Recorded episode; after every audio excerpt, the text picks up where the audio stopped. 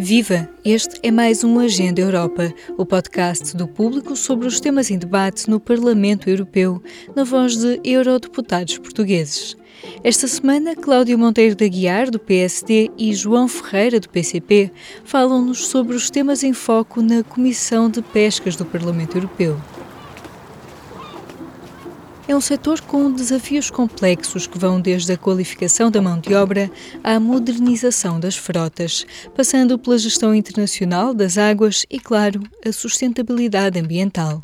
Começamos por ouvir Cláudia Monteiro da Guiar, eleita pelo PSD. Além de vice-presidente da Comissão de Pescas, é também muito ativa na Comissão dos Transportes e do Turismo.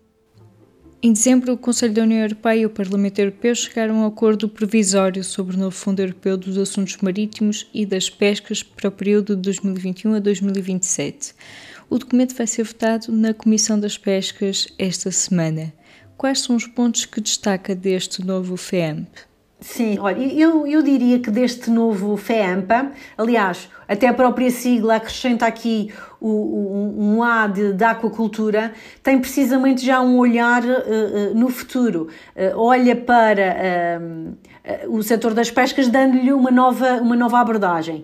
E quando falamos do novo FEAMPA, aquilo que nós temos aqui em cima da mesa são 6 mil milhões de euros que estão contemplados para a pesca sustentável, para o apoio às, às comunidades costeiras e desse montante, 5 mil milhões de euros são efetivamente para a gestão das pescas, para a tal aquacultura, a tal novidade e para as frotas de, de pesca. De resto, eh, sabemos que também querão eh, incluir neste FEAMPA os parceiros científicos, a questão do controlo, da vigilância marítima, de segurança, que não é de todo um, um ponto que deva ser excluído.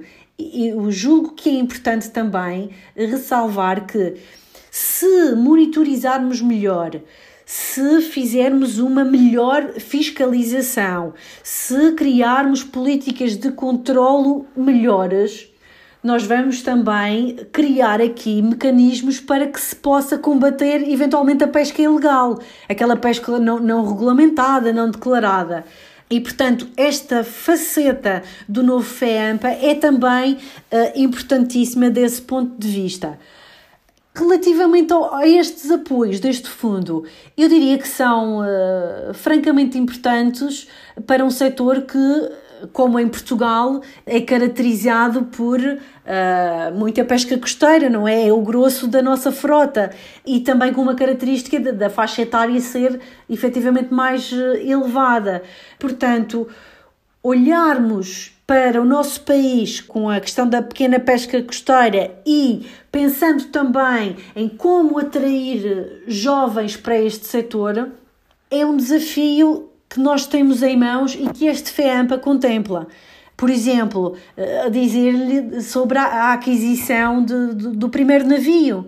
É uma questão que pode ser financiada pelo novo FEAMPA. Se o pescador não tiver mais de 40 anos, se tiver trabalhado pelo menos 5 anos como pescador ou se tiver adquirido uma qualificação uh, equivalente, é uma janela de oportunidade que se cria aqui para atrair os jovens também para este setor.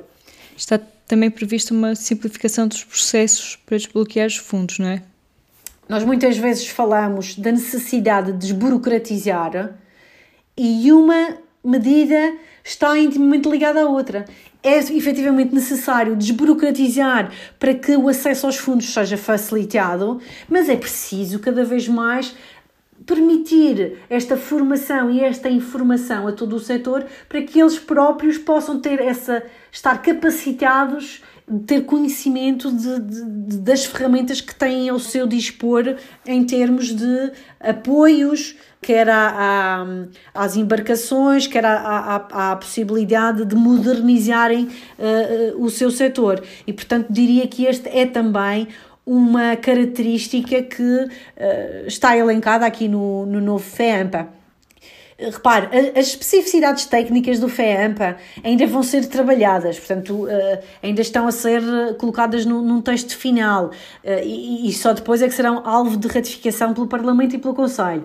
mas eu diria que é importante elencar e enumerar estas facetas que são importantes para Portugal, porquê? Porque nós estamos perante a, a, presidência portuguesa e, portanto, a presidência portuguesa terá aqui um papel importantíssimo, fulcral, para que tudo isto fique efetivamente fechado e para que as verbas do FEAMP possam começar a ser utilizadas e vertidas no setor. E, portanto, há aqui um momento-chave que a presidência portuguesa e o senhor ministro, quando esteve no Parlamento Europeu, enumerou efetivamente essas questões.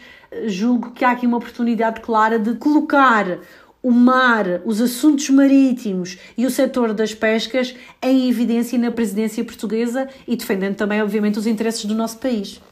Uhum. Falou há pouco sobre a pesca ser por vezes vista como, de certa forma, predatória. Como é que se equilibra a sobrevivência dos negócios e o controle da sobrepesca e, no geral, para que as atividades se mantenham, digamos, em linha com a sustentabilidade? Nós não podemos olhar só para as pescas como o, o, o tal setor predador.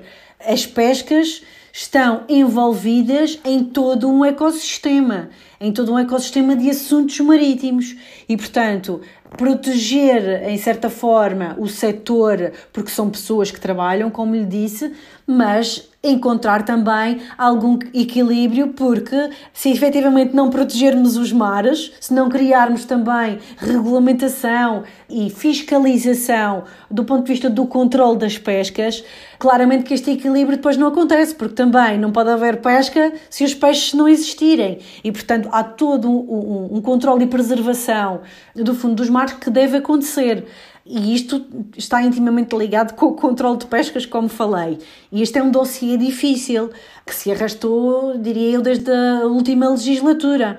É um, um dossiê que inclui cinco regulamentos e que efetivamente vamos, se tudo correr bem em março, agora em março vamos votar no, no Parlamento Europeu. Mas aquilo que demonstra é que é unânime a necessidade de reforçar e melhorar os sistemas de controle, como disse inicialmente, que tem que ver com o combater a pesca ilegal, a sobrepesca, um, depois gostemos ou não, ou concordemos ou não com a medida, nós temos de fazer cumprir com as questões da obrigação do desembarque. Para quê? Para proteger as tais espécies, para conservar e recuperar os ecossistemas marinhos. E por isso é que eu insisto muito nesta questão. Não encarar, por exemplo, esta revisão do controle de pescas como uma arma contra os pescadores.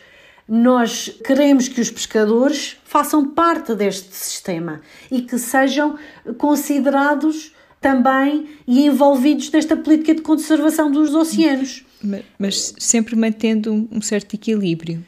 Esta própria, esta legislação do controlo tem claramente que obedecer ao princípio da proporcionalidade. Ou seja, qualquer medida impositiva desproporcional, quer dizer, só aumentará aqui a pesca ilegal e fica desta forma longe de atingir o, o fim principal a que se destina. Ou seja, coloca alguns pescadores com menos recursos e com graves problemas de, de solvabilidade. Portanto, este princípio da proporcionalidade tem que ser algo que deve ser uh, extremamente evidenciado e, e equacionado. Uh, e, portanto, este equilíbrio, como lhe disse, deve ser tido em consideração e devemos atender àquilo que o FEAMPA contempla nas suas verbas para um, equilibrar, para monitorizar, para permitir que quer os pescadores se sintam envolvidos neste manusear do, do, dos mares, não só do ponto de vista das pescas, mas também indo ao encontro daqueles que são os objetivos de, de ambientais e de proteção, sem extremismos, como lhe disse, e sou muito franca nisto, que eu, eu acho que para tudo é preciso um, um equilíbrio e sensatez, sem extremismos, porque, repare, deixe-me partilhar consigo que muitas das vezes as discussões uh, uh, esbarram uh, e colidem do ponto de vista ideológico e político em palavras que se querem impor. E, portanto, nós não podemos querer encontrar um regulamento que seja harmonizado e que seja equilibrado, quando de um lado temos que fechar, temos que cortar, temos que banir, temos que proibir, temos que sancionar. Não, precisamos de envolver o setor para que, dentro da sua atividade, pescatório e dentro da sua profissão possam efetivamente ser uma parte integrante da solução que se quer cumprir em termos de proteção eh, ambiental e dos mares. É este o voto de Cláudia Monteiro de Aguiar. Passamos então para a esquerda do espectro partidário. O eurodeputado João Ferreira, eleito pelo PCP, faz parte da Comissão das Pescas e também da Comissão dos Transportes e do Turismo do Parlamento Europeu. Quais são os desafios mais urgentes para os pescadores neste momento de pandemia e de restrições à atividade?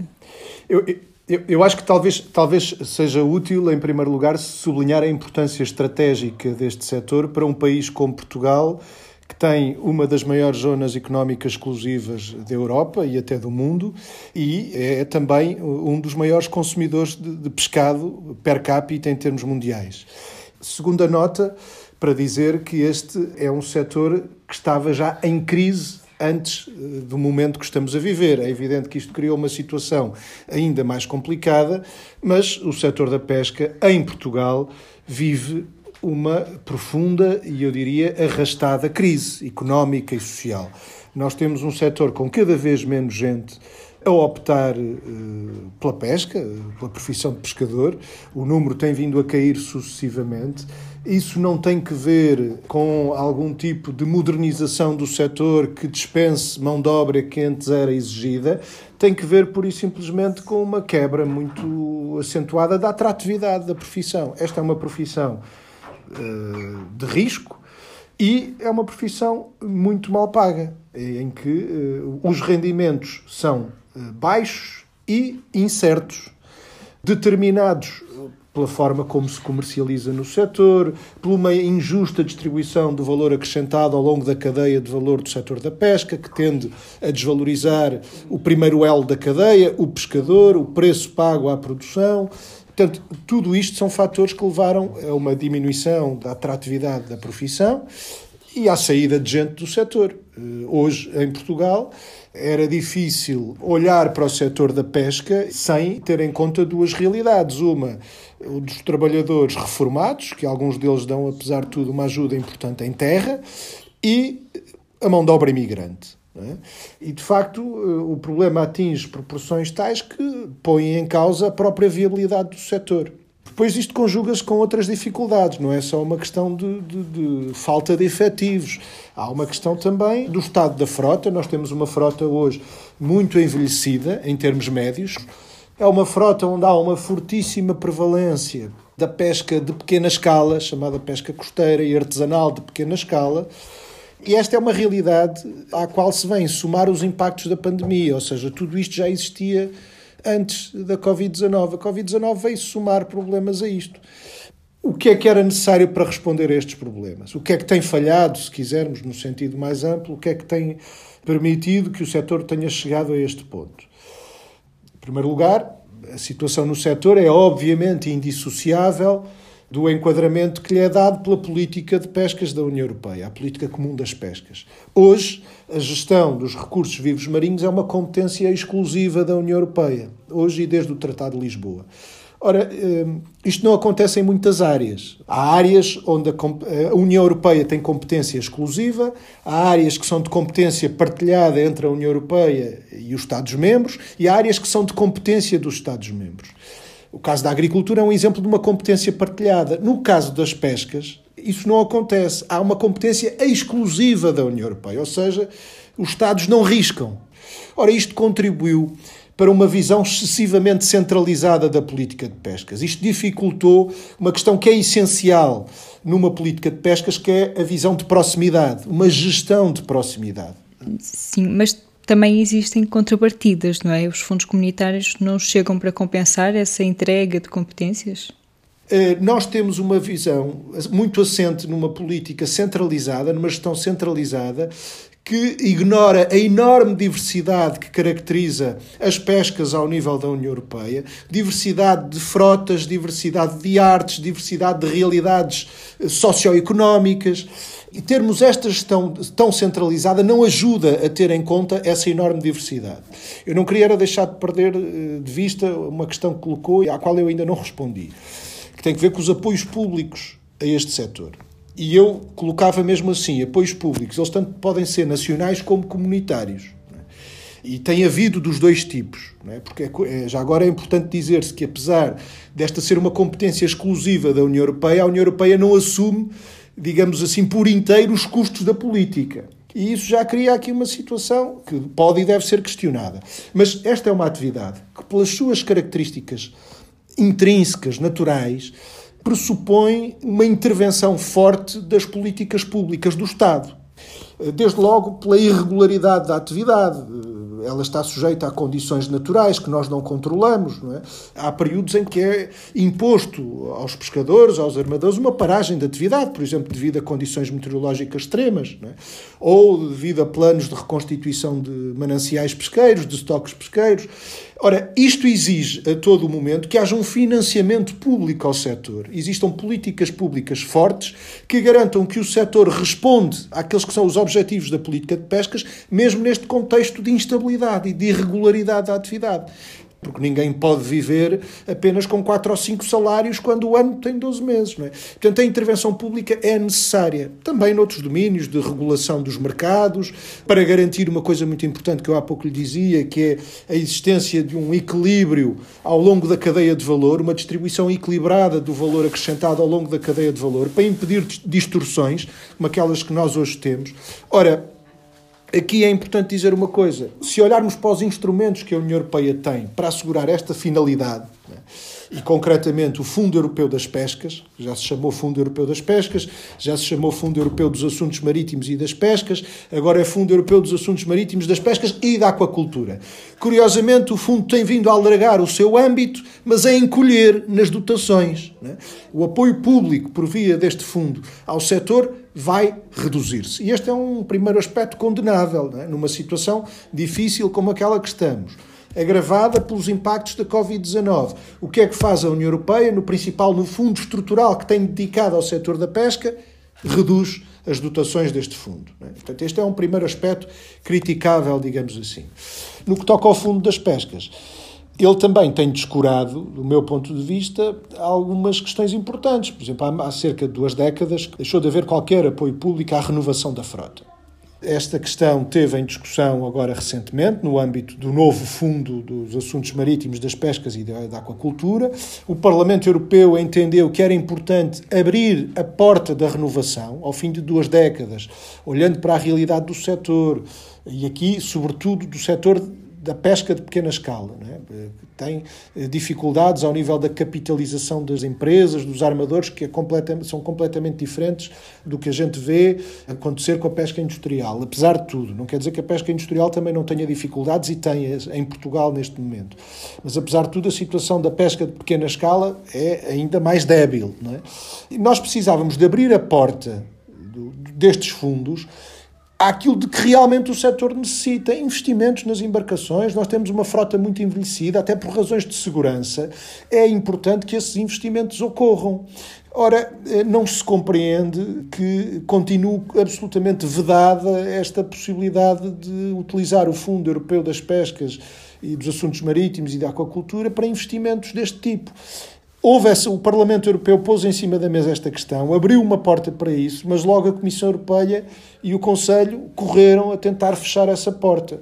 E infelizmente neste momento, o processo não está ainda terminado, ainda o Parlamento há de se pronunciar, as negociações estão numa fase terminal, eu diria, mas a perspectiva não é famosa. A perspectiva não é no sentido de poder corresponder àquelas que eram as necessidades efetivas do setor. Uhum. Trazendo para a equação a questão da sustentabilidade do ponto de vista ambiental. Num país que está cronicamente em crise como Portugal, como é que nós garantimos que, mesmo com foco no ambiente que hoje está muito presente, as pessoas mais vulneráveis não ficam para trás? Porque a transição justa é um conceito que pronto, é mais associado às indústrias poluentes, não é? Como é que uhum. isto se coloca na pesca? Eu, eu acho que na pesca a, a coisa coloca-se numa questão relativamente simples, mas o facto de ser simples não quer dizer que ela depois seja, tenha vindo a ser aplicada. Mas eu vejo-a como relativamente simples. Nós temos que criar condições para que os pescadores possam fazer aquilo que é suposto eles fazerem, que é pescarem. Agora, isto tem que atender a três dimensões, eh, aliás, que são as três dimensões da sustentabilidade, que é a dimensão social, nós temos que garantir condições de atratividade à profissão de pescador, temos que garantir rendimentos estáveis e dignos uh, atrativos na, na, atividade da pesca. Temos que garantir uma dimensão económica, que também tem a ver com a possibilidade de quem vive nesta área se poder manter, mesmo num setor que é marcado pela tal irregularidade e imprevisibilidade. Isto requer um papel forte das políticas públicas. E depois a dimensão ambiental. E aqui eu acho que é muito importante uma coisa, que é nós precisamos de uma gestão das pescas fortemente ancorada, eu diria solidamente ancorada, num conhecimento científico. E para isso precisamos de instituições públicas capazes, vivas, atuantes, bem apetrechadas. Isso tem falhado também em Portugal, como sabemos. As instituições deste setor, nomeadamente o Laboratório do Estado responsável por dar apoio à política de pescas, agora é o IPMA, não é? primeiro era o IPIMAR, depois juntou-se com a agricultura, agora também com a meteorologia e com a atmosfera. Para além desta instabilidade institucional, houve ao longo dos anos, profundos constrangimentos do ponto de vista dos meios que esta instituição tem ao seu dispor para poder exercer o seu papel. Mas eu diria que é, é muito importante nós termos uma instituição pública num país como Portugal um laboratório do Estado com capacidade de intervenção na área das pescas a todos esses níveis, de avaliação de recursos, dos mananciais, sua monitorização e a, a política de pescas tem que estar ancorada nesse sólido conhecimento científico. Isso é uma dimensão fundamental também. Portanto, depois temos que criar condições para que o setor possa, por via da, da garantia de condições de rendimento e de atratividade à profissão, garantir condições para que o setor possa fazer aquilo que é suposto fazer. Eh, e vou outra vez ao encontro do que é os objetivos, do que são os objetivos de uma política de pescas, que às vezes se confundem, por exemplo, isso tem sido muito visível ao nível da política de pescas da União Europeia, eh, há uma confusão entre uma política de pescas e uma política de conservação dos recursos. Uma política de pescas não é uma política de conservação de recursos, embora não dispense essa dimensão, ela é fundamental. Mas não se pode esquecer as outras duas dimensões. O objetivo de uma política de pescas é assegurar o abastecimento público de pescado às populações.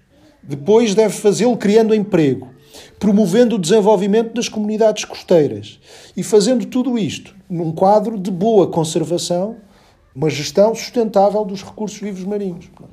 Mas eu não creio, não, não, partilho da visão de alguns que isto, os pescadores agora têm é que se dedicar a fazer outras coisas porque deixou de haver lugar para a pesca, para a atividade da pesca. Não, não, não é assim.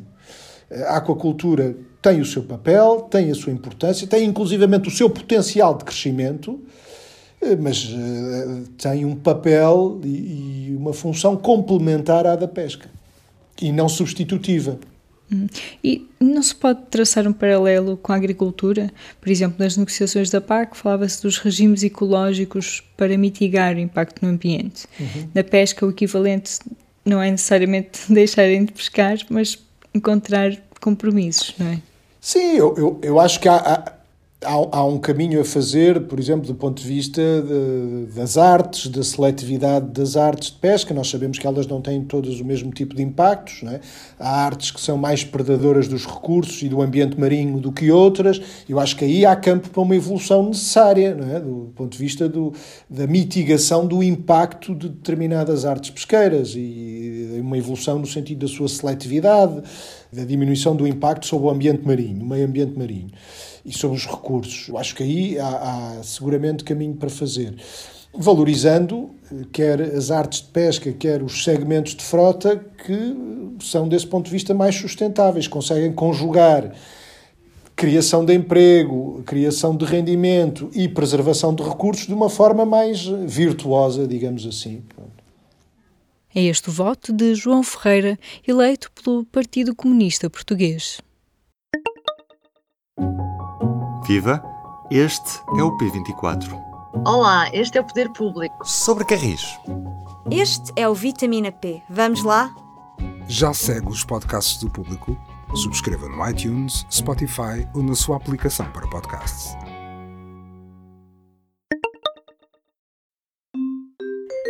A cada episódio do Agenda Europa, ouvimos novas vozes sobre o que esperam ver no topo da agenda europeia. Esta semana falamos com Marcos Albernaz Bicho. Tem 29 anos e frequenta o mestrado em Gestão de Empresas na Universidade dos Açores. É administrador da Associação Académica da Universidade e presidente da Federação da Juventude dos Açores. Marcos, o que gostavas de ver no topo da agenda europeia? Falar da União Europeia e da juventude é obrigatoriamente falar no Erasmus. Este programa, que é assumido como uma aposta de sucesso, sendo também financeiramente reforçado de horizonte em horizonte, muitas vezes através das nossas associações de juventude, pela sua entrega à elaboração de projetos, tanto dinamizam este programa para a elaboração de atividades que vão desde o simples voluntariado até o ensino informal e até mesmo estratégias bastante inovadoras a nível pedagógico, logístico, ambiental e tecnológico. No entanto, também não podemos esquecer que foi das primeiras atividades a cair por terra neste período de pandemia, que deixou a tal interculturalidade e mobilidade europeia sem pernas. Aliás, de certa forma, tal como grande parte das atividades promovidas pelas nossas associações, que viram as suas atividades, que são tendencialmente de proximidade, estagnadas ou levadas a zero devido à situação pandémica que vivemos. Nesta altura que se fala em bazucas, recuperação financeira, apoios governamentais e fundos europeus, pouco ou nada temos visto direcionado para as especificidades das nossas associações de juventude, parecendo até mesmo que estas têm caído no esquecimento. Indo mais longe, parece que nos esquecemos dos postos de trabalho que estas também criam, das oportunidades que proporcionam e da sua importância para a dinamização das suas áreas de aplicação. Resta então, além do financiamento, responder ao que será feito em prol destas associações que tanto dinamizam e que são os principais responsáveis pela aplicação dos projetos de base europeus. Na situação em que vivemos, quanto e como voltaremos a ter mobilidade na União Europeia? Não será a altura da União Europeia começar a elaborar medidas específicas, além Erasmus, com base nos seus eixos estratégicos, que tenham uma avaliação europeia sem influência dos governos de cada país, mas com base no júri europeu? Não será também este um dos segredos de sucesso do Erasmus, uma vez que é um programa maioritariamente promovido pela União Europeia, com base nos seus objetivos estratégicos e com pouca influência dos governos de cada país? Este foi mais um Agenda Europa. Se gostou de ouvir este episódio, subscreva o podcast, dê-nos 5 estrelas na sua aplicação preferida e partilhe. Eu sou a Aline Flor, continuo connosco a acompanhar os temas em debate no Parlamento Europeu. Até breve. Este programa teve o apoio do Parlamento Europeu.